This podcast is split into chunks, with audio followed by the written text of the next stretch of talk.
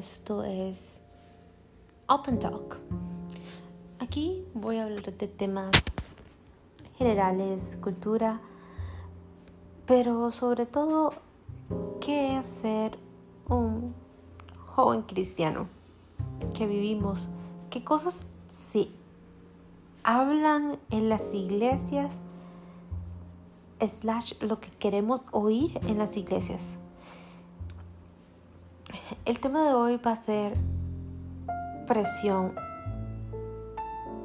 everywhere. ¿Por qué presión everywhere? Fácil. Hay una presión social en alcanzar el éxito económico, académico, en popularidad, etc. Pero también hay una presión a nivel espiritual, sí, a nivel espiritual. Bueno, las personas de tu iglesia, tus líderes, tus pastores, ah, la gente con la que te rodeas a nivel ah, de iglesia, te presionan para que tengas un cierto grado de crecimiento específico con base a sus estándares particulares. Y luego también tenemos la presión familiar por ser el, porque seas el mejor estudiante, porque seas súper exitoso, como si ya no tuvieras esa presión social ahí. Pero hay una presión particular también por el hecho de que te cases o, o formes tu propia familia. Ese es otro tipo de presión en que vivimos. Jesús sabía que esa presión existía desde sus tiempos existía. Tanto así que María y José tuvieron una presión bastante, bastante fuerte por casarse lo más pronto posible y tener que mudarse porque, hey, María ya está embarazada. Nosotros tenemos ese tipo de presión también y, y el Señor lo entiende. Él lo comprende. Pero no quiere decir que no estemos en necesidad de externarlo. Por ejemplo, algo de lo que nunca hablan en las iglesias es de esa presión que se te impone por tener un cierto nivel de crecimiento espiritual. Yo no puedo pedir al hermano que acaba de llegar a la iglesia que tenga el mismo grado de santidad y consagración que un hermano que tiene años de estar en la iglesia, a como no puedo esperar a que un hermanito que tiene años de estar en la iglesia tenga un cierto nivel de crecimiento espiritual. ¿Por qué? Porque no se puede medir como tu nivel de conocimiento en matemáticas. Tu nivel de conocimiento en matemáticas aumenta conforme practicas y es una fórmula de x más y es igual a en el mundo espiritual es más como lo que vives y que tanto apliques tomado de la mano del Señor, así va a ser el resultado y no es una fórmula matemática que va a ser 100% exacta. Eso varía de que tan cercano estés al Señor en ese momento, que tanto te aferres a Él o que tanto te aferres a ti mismo o te aferres a las cosas malas que hay en ti mismo también. Es un proceso que para cada persona es diferente. Proceso es distinto. El resultado va a ser distinto. El crecimiento también. Así que puede haber un hermano que tenga años de estar en la iglesia, cuya fórmula para X situación con la que lidia constantemente es la misma, no necesariamente la mejor, porque no necesariamente esté aplicando ciertas cosas de la mano del Señor o porque ciertamente nadie le ha sabido dar una respuesta que le ayude a acercarse a, a, esa, a ese, esa solución que te brinda Dios. Entonces va seguir dando vueltas y vueltas y vueltas en la misma situación ergo no va a avanzar tanto. A cómo puede llegar una persona recién llegada, pasar por una situación y que su nivel de consagración, de entrega al Señor, etcétera, etcétera, le permitan pasar esa prueba y además adquirir un buen crecimiento espiritual. A como también puede que por más que se refugie en el Señor, el resultado no va a ser el esperado porque no era la voluntad del Señor. Esa es otra presión con la que vivimos. Las personas en las iglesias creen que porque el resultado a una situación que consideramos una prueba no es el que esperamos desde la perspectiva del discurso, que todo lo que quiere el Señor es bueno, perfecto y va a ser bueno y perfecto, excelente para nuestra perspectiva particular. O sea, ¿cómo explicarlo? Es como que para la iglesia, el que una persona sea diagnosticada con cáncer y que el Señor no la sane y que esa persona muera, es desde alguna forma que algo faltó, faltó más oración, más ayuno, qué sé yo, no. Porque si algo descubrí recientemente es que muchas veces el plan del Señor es que el final no sea necesariamente un típico final feliz cliché en la que la persona recibe el milagro de la sanidad y continúa con su vida. Descubrí también que el mayor milagro y la mayor manifestación de vida que puede haber en casos como ese es el hecho de que la persona encuentre salvación. Y eso, eso ya es más que sanar cualquier cáncer. Es salvar una vida eterna, que es mucho más relevante. Por eso la muerte es ganancia. Pero en fin, es ese tipo de presión también. Recientemente me he topado con la con el triste panorama de que hay temas muy clichés en cuanto a los jóvenes en las iglesias y que muy rara vez se les suele separar por edad. Y cuando se les suele separar por edad, eh, los discursos son básicamente similares. Uno es para los que están dentro de la adolescencia y que aún van al colegio, instituto, secundaria. Es el mantenerse puros, el evitar las fiestas, las drogas, el alcohol, los malos amigos, en cómo mantenerte en comunión con Dios, pese a que haya tantas cosas tan distractoras en el mundo, eh, las redes sociales, etc. Y para los que van rayando entre los veintitantos y treintas, el discurso es la persona idónea, el ideal aquella persona que el Señor tiene para ti. Esa presión de que debes de casarte porque es la voluntad del Señor. No estoy diciendo que la voluntad del Señor no sea esa, pero es esa es eso en particular para todos. Puede que a veces sea solo para algunos. Y realmente poner a Dios como única y exclusivamente un casamentero ah, suena un poquito errado. Ver como también el discurso se centra en santidad, igual también guardarse ah, de manera sexual y ya un poco más tu relación cotidiana con el Señor. Es eso último está perfectamente bien, pero nuevamente, es como el discurso de todo el tiempo.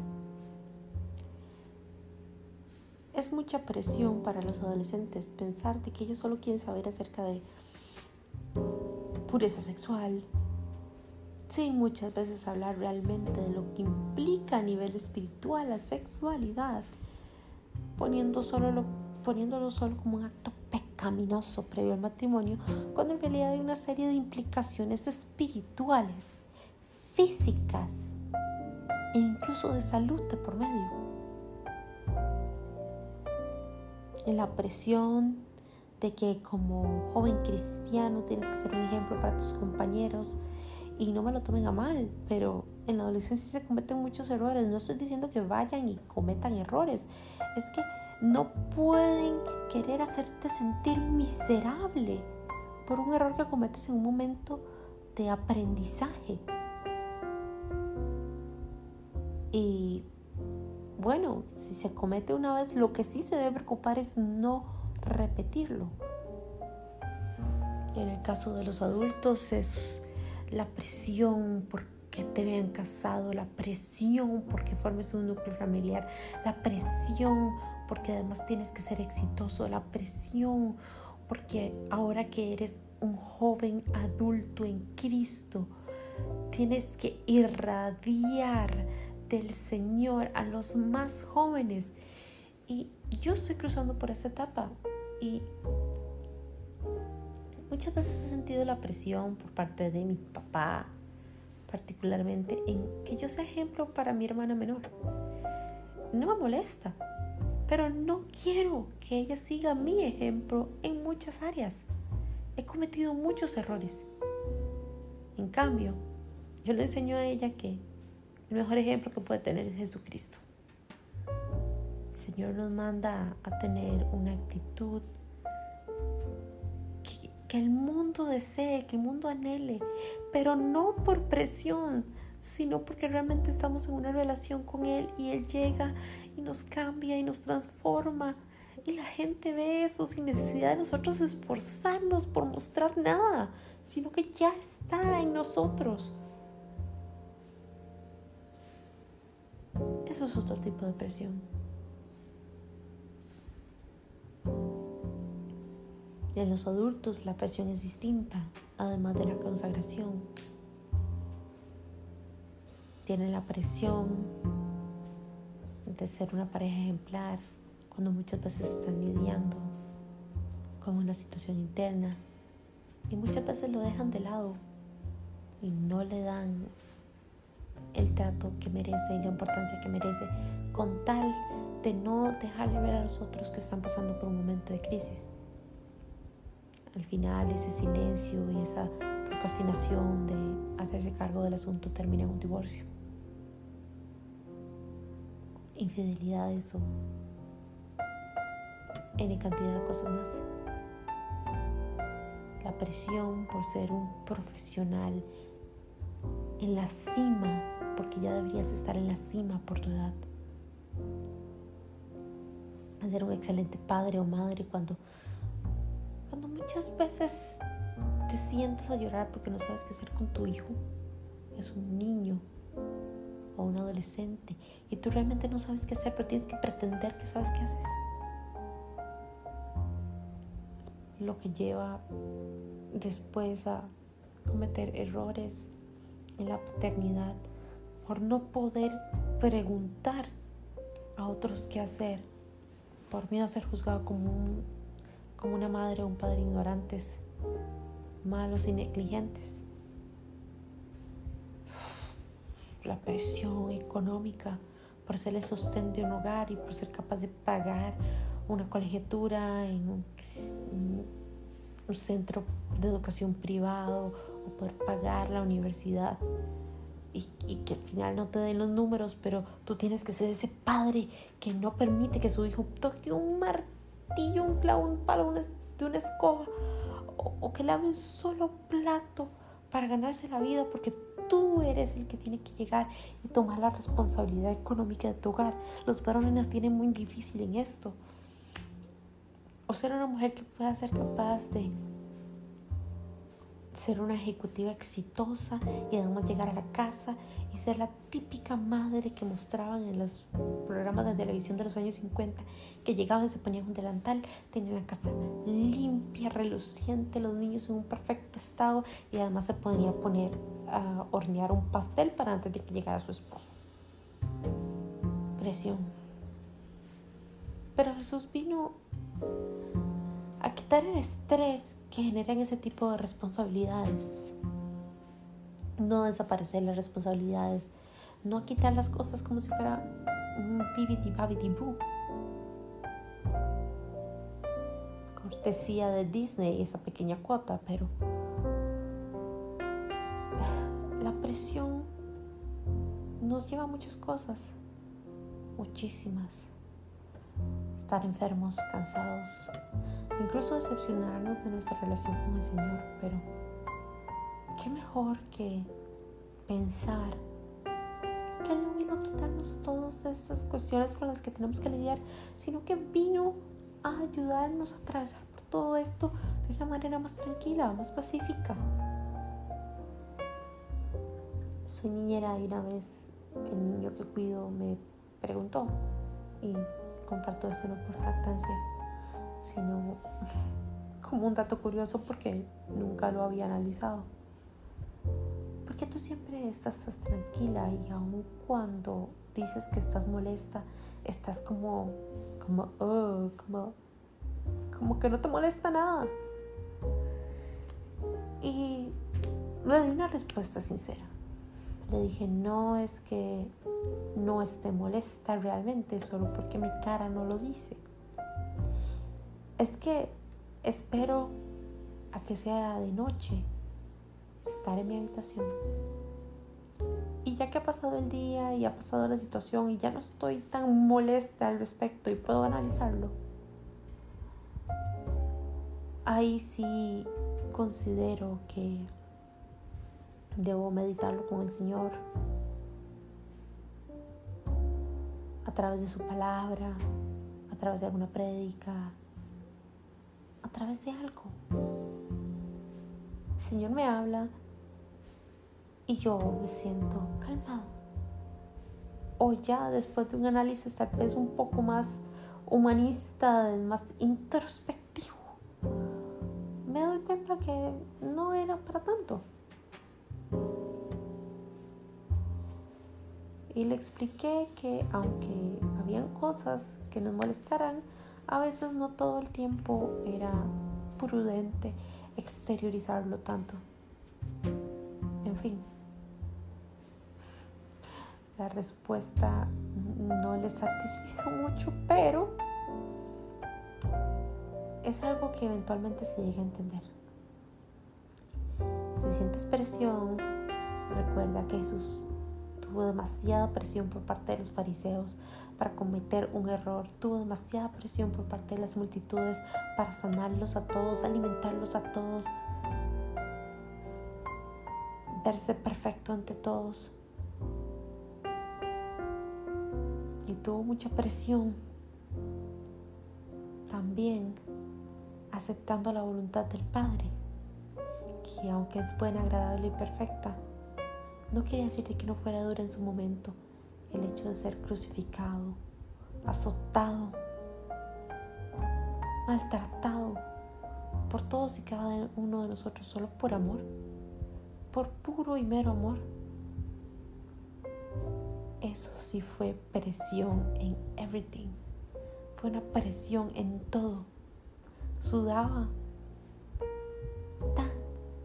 grueso como si fueran gotas de sangre que corrían por su rostro. Y aún así lo logró.